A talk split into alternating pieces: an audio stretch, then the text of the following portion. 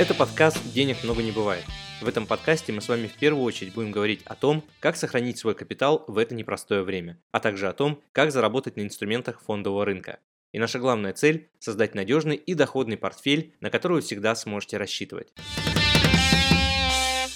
К этому выпуску вы уже достаточно много узнали про еврооблигации. Узнали 15 нюансах, которые важно учитывать при выборе конкретного эмитента, при выборе конкретной еврооблигации. Но что же касается портфеля? Есть ли какая-то разница между просто покупкой отдельной облигации и составлением портфеля? Здесь на самом деле не так все просто и очевидно, как может показаться. И в этом выпуске мы разберем с вами именно нюансы, которые касаются работы, составления и управления портфелем из еврооблигаций. Как и в случае с любыми другими инвестициями, первое, что вам нужно сделать, это определить цель инвестирования. И на самом деле для многих людей это действительно проблема. Я очень часто слышу формулировку «ну давайте по максимуму заработаем». Сама по себе цель благородная, мы все хотим заработать, и более того, инвестор, цель инвестора – получать доход, это нормально. Но что здесь плохо? Когда ставим вопрос ребром, получить максимальную доходность, то, как правило, это сопряжено с тем, что мы выходим в зону максимальных рисков. Я бы даже сказал чрезмерных, излишних рисков. В инвестициях есть определенная зависимость между доходностью и тем количеством, и в инвестициях есть определенная зависимость между уровнем риска и доходностью, которую приносит этот риск. Так вот, в определенный момент вы рискуете переломить, переступить тот порог, когда принятие на себя дополнительного риска не влечет за собой появление потенциальной дополнительной доходности. То есть, иными словами, вы реально скатываетесь в зону непредсказуемости, в зону просто безумных рисков, при этом ничего взамен в виде даже потенциальной доходности не получаете. Поэтому цель инвестирования на самом деле это очень важно. Понятно, что глобальная цель инвестора сторона одна – это получать пассивный доход. Но, тем не менее, есть некоторая разница. Кому-то регулярные купонные выплаты от портфеля из еврооблигаций, допустим, нужны уже сейчас, чтобы покрывать свои какие-то текущие расходы. А кто-то, например, планирует еще 3-5 лет поработать, поэтому в этом плане не нуждается в текущих купонных платежах, он готов их реинвестировать, и основная цель инвестирования, как правило, сводится к тому, чтобы деньги просто не лежали. А в условиях текущих, да, когда мы видим, что банки вводят комиссию за хранение валюты и все прочие риски, о которых вы и так хорошо знаете, то и вовсе не хочется платить комиссию, да, лучше лучше, если тебе платят небольшой процент, как говорится, лучше небольшой плюс, чем постоянный регулярный минус. Э, так вот, здесь задача уже другая. Мы понимаем, что у нас есть небольшой зазор по времени,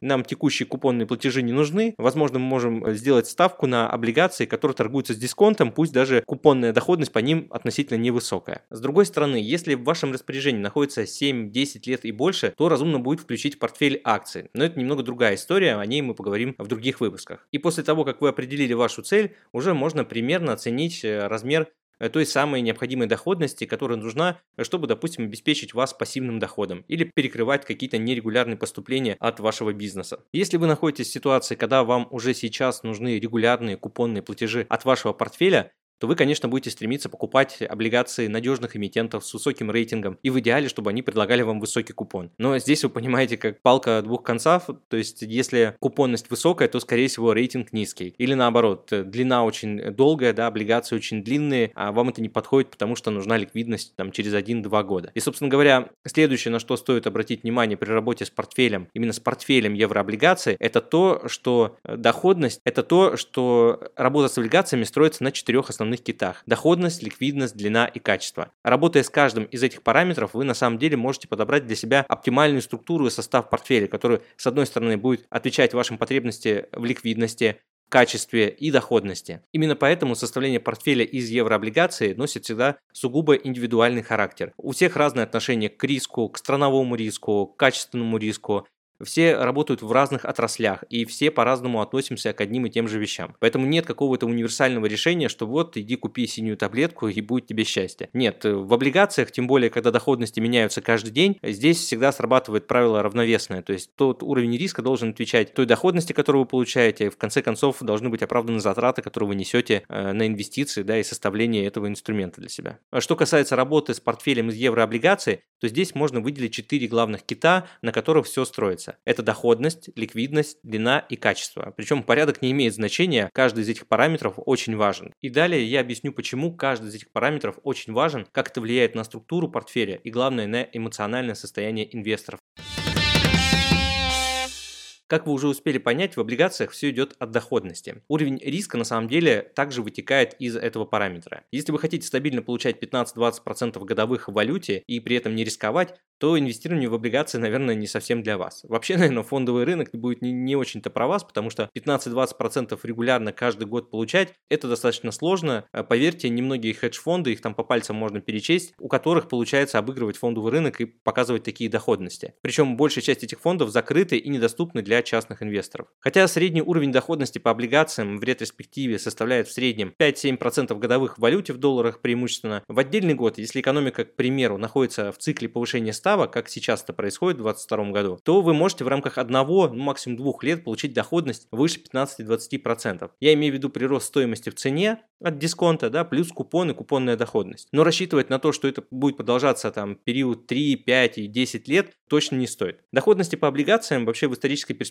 отчетливо отражают привязанность к кредитным циклам. Поэтому на длительных промежутках времени облигации в основном выступают средством сохранения, а не инструментом для получения сверхдоходности. Причем доходности что инвестиционного уровня, что высокорискованных облигаций и даже длинных и коротких в среднем тяготеют к этим значениям, то есть 5-7 годовых. Конечно, в отдельный год доходность там высоконадежных облигаций будет выше, в другой год э, доходности высокорискованных облигаций будет выше, но в среднем это все равно тяготеет 5-7% годовых. Я предлагаю от этого и отталкиваться при инвестировании в портфель из евробандов. Когда речь заходит о доходности инвестиционного портфеля, я рекомендую ориентироваться на понятие приемлемой, а не максимальной доходности. Основное различие в этих двух понятиях заключается в том, что когда вы знаете уровень приемлемой доходности, вы не гонитесь за всеми идеями подряд и чувствуете себя гораздо спокойнее. Вы спокойно реагируете на разговоры вашего соседа о том, что он заработал 100% доходности на акциях Tesla. Конечно, он вам не расскажет о том, что он потерял 200% на биткоинах, но вы будете чувствовать себя гораздо спокойнее.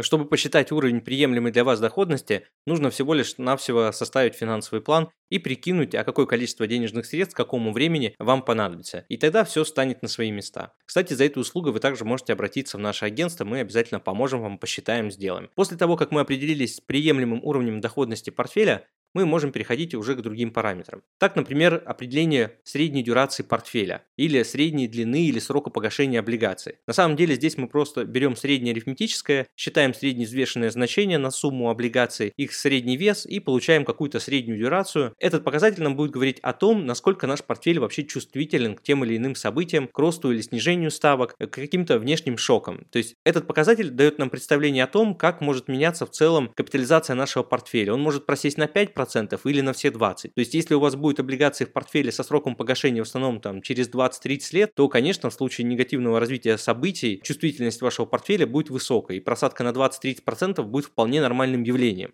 С другой стороны, если у вас низкий порог э, чувствительности к рискам, да, и вы не приемлете для себя такие чувствительные высокие колебания в цене, то тогда вы наполняете портфель короткими облигациями, которые имеют дюрацию там 1-2 года. То есть в случае негативных событий они снижаются там на 1, 2, максимум 3-4%, и это для вас приемлемый уровень колебаний, хотя вы понимаете взамен, что вы получаете какую-то небольшую доходность, но, возможно, ваша цель не получать высокую доходность, а просто держать э, денежные средства ликвидными, в то же время не платить банкам комиссию за управление, да, и получать хоть какой-то небольшой процент э, с тем, чтобы далее направить этот капитал в какие-то более инвестиционно привлекательные проекты. Это может быть в реальном секторе, может быть какой-то венчурный стартап вы рассматриваете, да или просто на потребление или приобретение недвижимости. Это тоже является одним из активов для инвестирования. Если вы, к примеру, понимаете, что экономика сейчас находится в состоянии, когда процентные ставки растут и рынок закладывает эти ожидания максимально в текущие цены, и вы можете купить много облигаций с дисконтом по 80-90% от номинала, и ваша цель создания долгосрочной финансовой подушки, то в ваших интересах купить купить облигации, зафиксировать максимально высокий уровень купонной доходности, желательно на 5, а то и 10, и то 20 лет вперед. Почему? Да потому что, когда пройдет цикл повышения ставки, начнется цикл понижения ставки. И тогда ваша текущая доходность, которая составляет там 10% годовых в валюте, и поверьте мне, такие предложения конкретно сейчас, вот мы в августе месяца 2022 года наблюдаем достаточное количество таких вариантов. Вы можете зафиксировать эту доходность, и когда придет время, наоборот, снижения ключевых ставок, когда доходности на всем рынке будет 3-4%, вы будете счастливым обладателем портфеля с доходностью выше 10%. Поверьте, это очень приятное ощущение.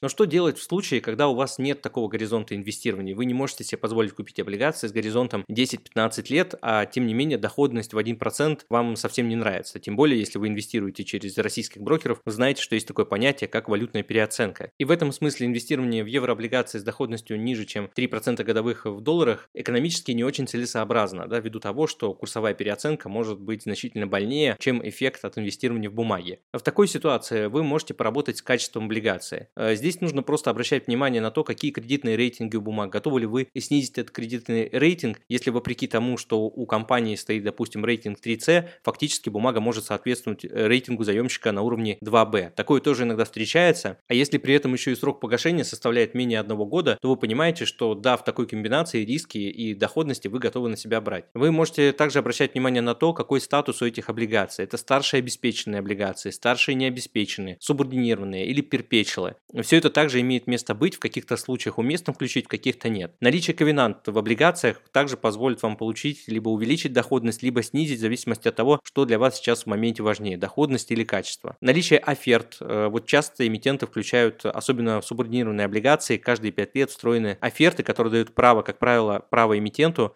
на погашение или пересмотр купонной ставки. Вот эти оферты, которые предусмотрены конкретным выпуском облигаций, на самом деле тоже очень важны. Ну вот, к примеру, мы сейчас наблюдаем несколько выпусков, интересно, которые торгуются примерно по 93% от номинала, а срок погашения уже в конце 2022 года. То есть остается ну буквально несколько месяцев, при этом э, цена там 92-95, а цена погашения по оферте составляет там 103-104%. То есть право эмитента выкупить их по этой цене. И, как правило, если рыночная ситуация позволяет, и если э, эмитент понимает, что дальше рефинансирование будет становиться только дороже, и у него есть наличие свободные денежные средства, то он может постараться выкупить даже с этой премии с рынка, но тем самым при этом улучшив свой кредитный рейтинг. Это в свою очередь дает эмитенту возможность заняться привлечением нового финансирования, то есть выпустить новый долг, пока еще не по максимальным ставкам, а для нас, как для частных инвесторов, это возможность заработать, да, и получить доход за очень короткий промежуток времени.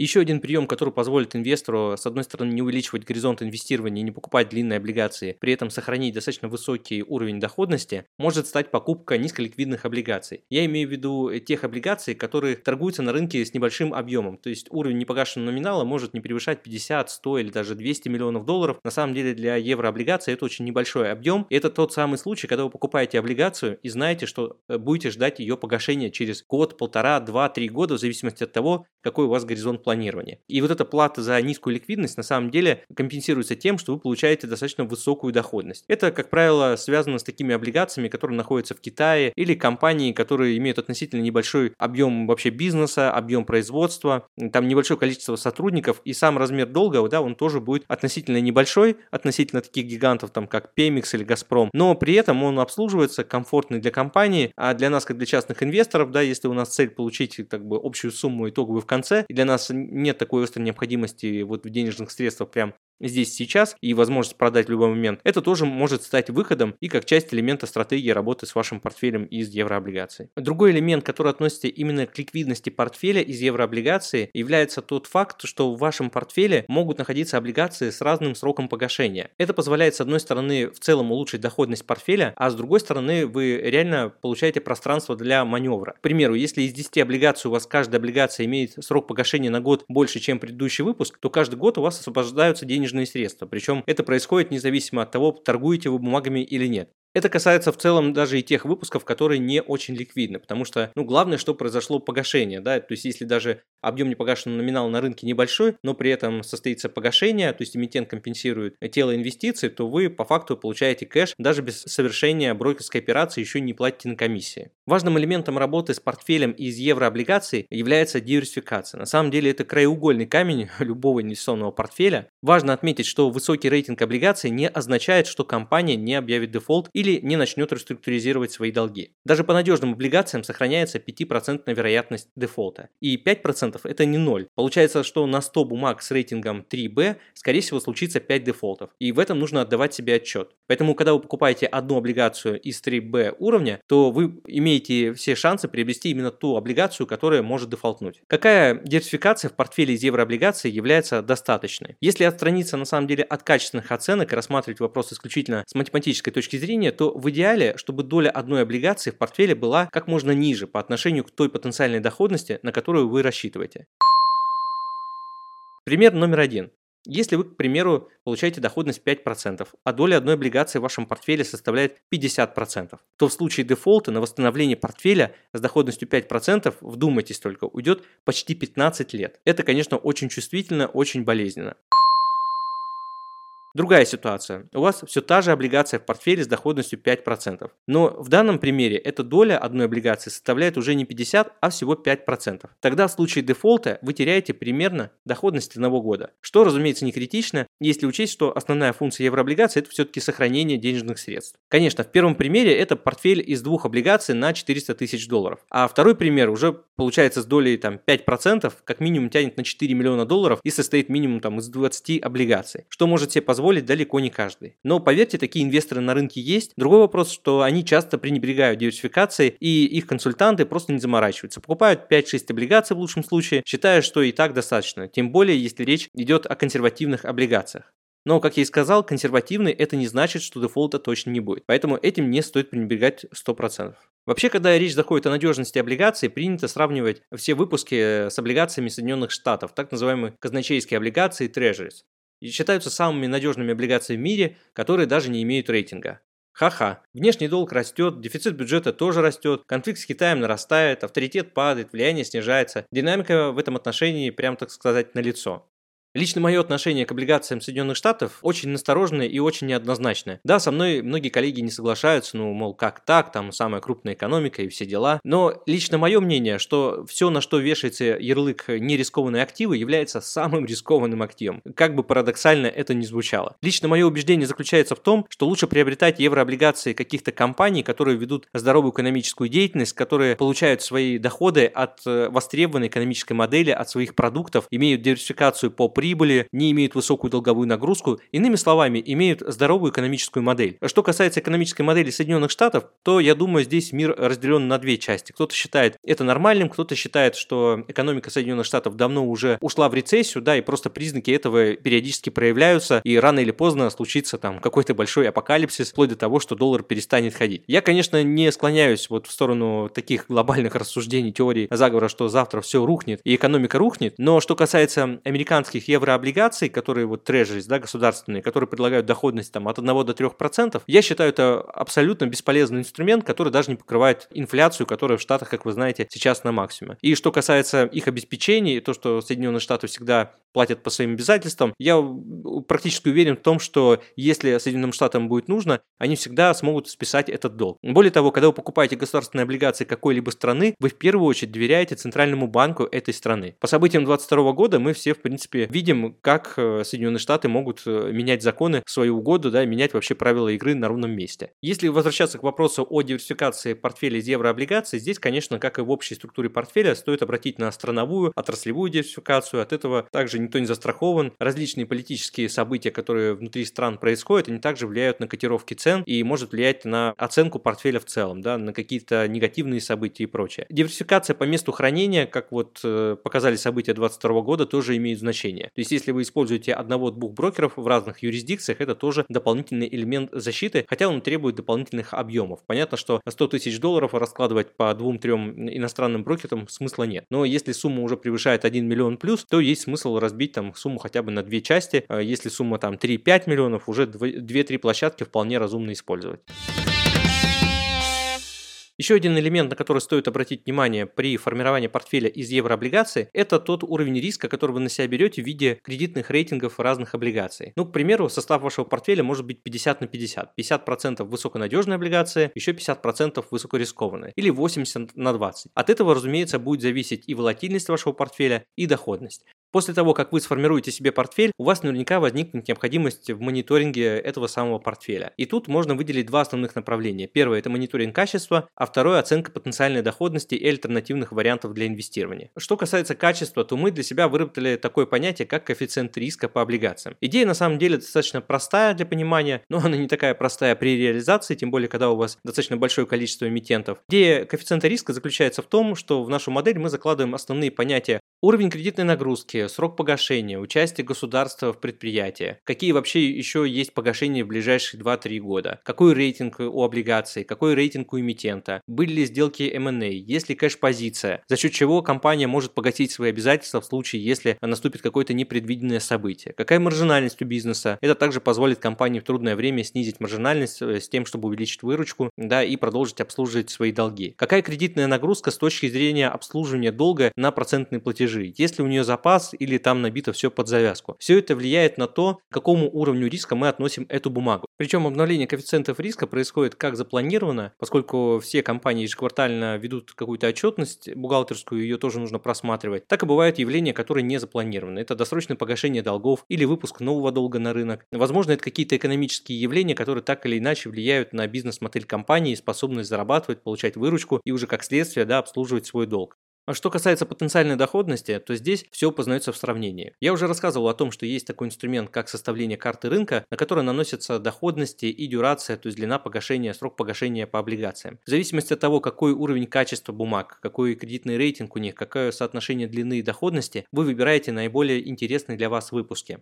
Но есть еще и такое понятие, как спреды на рынке облигаций, на которые также принято ориентироваться. Самые популярные это T и G спред. По большому счету это просто та разница в доходности, которую предлагает эмитент э, по отношению к кривой доходности государства. T спред это treasuries американские облигации, G спред это government, да, то есть государственные облигации. То есть если вы хотите сравнить, насколько более рискованные облигации по отношению к государственной кривой доходности, вы смотрите G спред. Если вы хотите понять, где на глобальном рынке какой спред предлагает эта облигация, то вы смотрите на T-спред. Но если вы, допустим, хотите сравнить две разных облигации, которые в разных странах занимаются разными видами деятельности в разных отраслях, то можно прибегнуть к использованию такого понятия, как Z-спред. Он показывает разницу в доходности после вычета доходности бенчмарка сравниваемых бумаг. Чем больше Z-спред, тем привлекательнее бумага и выше вероятность, что бумага является недооцененной. Для отслеживания этих спредов нужны, конечно, специальное программное обеспечение, которыми обладают большая часть аналитиков, там независимых профессионалов, профессионалов на рынке, и мы в том числе используем подобного рода терминалы. Все это помогает нам обнаруживать интересные бумаги, которые сейчас торгуются на рынке еврооблигаций, и своевременно реагировать на то, что привлекательность в какой-то момент этой облигации падает. То есть есть какой-то совокупный рейтинг между риском, доходностью бумаги. Если бумага выпадает из нашего фокуса внимания, то мы стараемся ее оперативно заменить и, собственно говоря, за счет этого получить дополнительную доходность, а не просто купить и держать, да, и надеяться, что все с бумагой будет хорошо.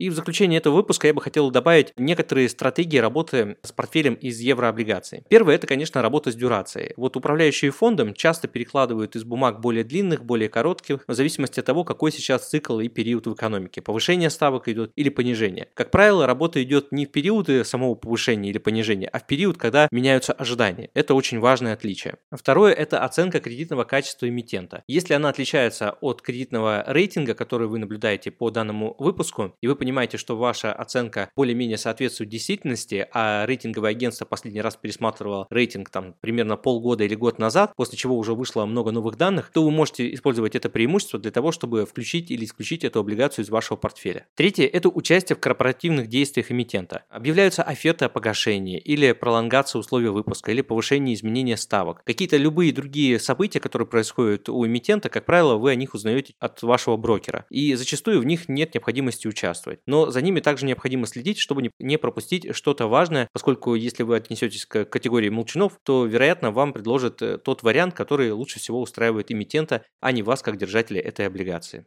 Четвертый нюанс связан с участием в первичных размещениях облигаций. Часто это очень интересное явление, которое позволяет инвесторам получить доходность на коротком промежутке времени. Это чем-то напоминает IPO, но в случае с облигациями разлет цен, конечно, не такой большой, как может быть в случае с акциями. В лучшем случае это дельта или спред позволяет заработать там, за короткий промежуток 1-2 месяца там 3-4, ну 5%. Да, то есть это очень неплохой прирост в случае, если эмитент предлагает условия, которые значительно интереснее, чем те, которые уже есть на рынке. Причем сравнивать можно как с текущими выпусками того же самого эмитента, так и с выпусками, которые похожи на деятельность этого эмитента по качеству, по длине, по уровню риска, ну и доходности как следствие. Если вы раньше никогда не участвовали в первичных размещениях еврооблигаций, то самостоятельно лучше не лезть в это направление и использовать рекомендации профессионалов, поскольку они, зная и ориентируясь на рынке, могут оценить привлекательность и какой есть вообще действительно зазор между той ценой, которую предлагает, той доходностью, которую предлагает эмитент, и теми доходностями, которые которые уже есть на рынке. Очень часто бывает так, что предварительные условия выпуска новой облигации на рынок вроде как кажутся интересными, но в последний момент, это становится известно буквально там за несколько часов до размещения, окончательные параметры не представляют из себя интерес. И в зависимости от того, какими будут эти окончательные параметры, ваш брокер, как правило, говорит, что вот доходность такая, по отношению к текущим выпускам это либо интересно, либо нет, либо очень интересно. Ну и от этого уже можно отталкиваться, да, и либо выставлять приказ на участие, либо наоборот отозвать его и не участвовать в этом.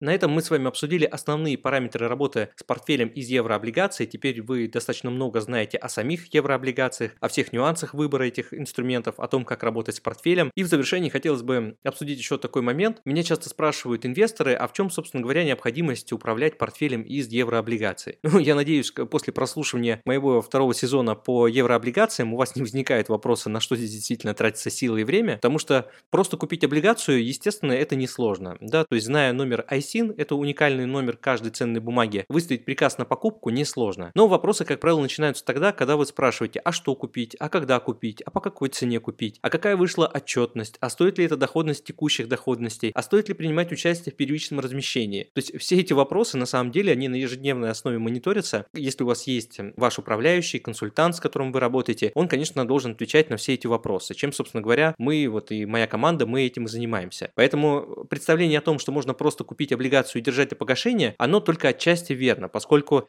это касается, как правило, очень консервативных бумаг. Конечно, если вы купили американские казначейские трежерис, о которых я вам уже рассказал, да, и которые мне безумно не нравятся, но тем не менее, если вы купили такие высоконадежные в кавычках облигации, то да, наверное, их имеет смысл просто купить, держать и платить комиссию там за управление или мониторинг не стоит. Но как только вы выходите в зону облигаций с повышенной доходностью или вы хотите получать доходность не только от купона, но и на разнице в цене, то здесь включается работа мониторинг, наблюдение, постоянная оценка, предложение идей, замены бумаг. В конце концов, даже просто выставить ордер, если вы раньше с этим не работали, для многих может стать проблемой. И даже эту задачу можно вполне решить, э, прибегнув к помощи профессионалов.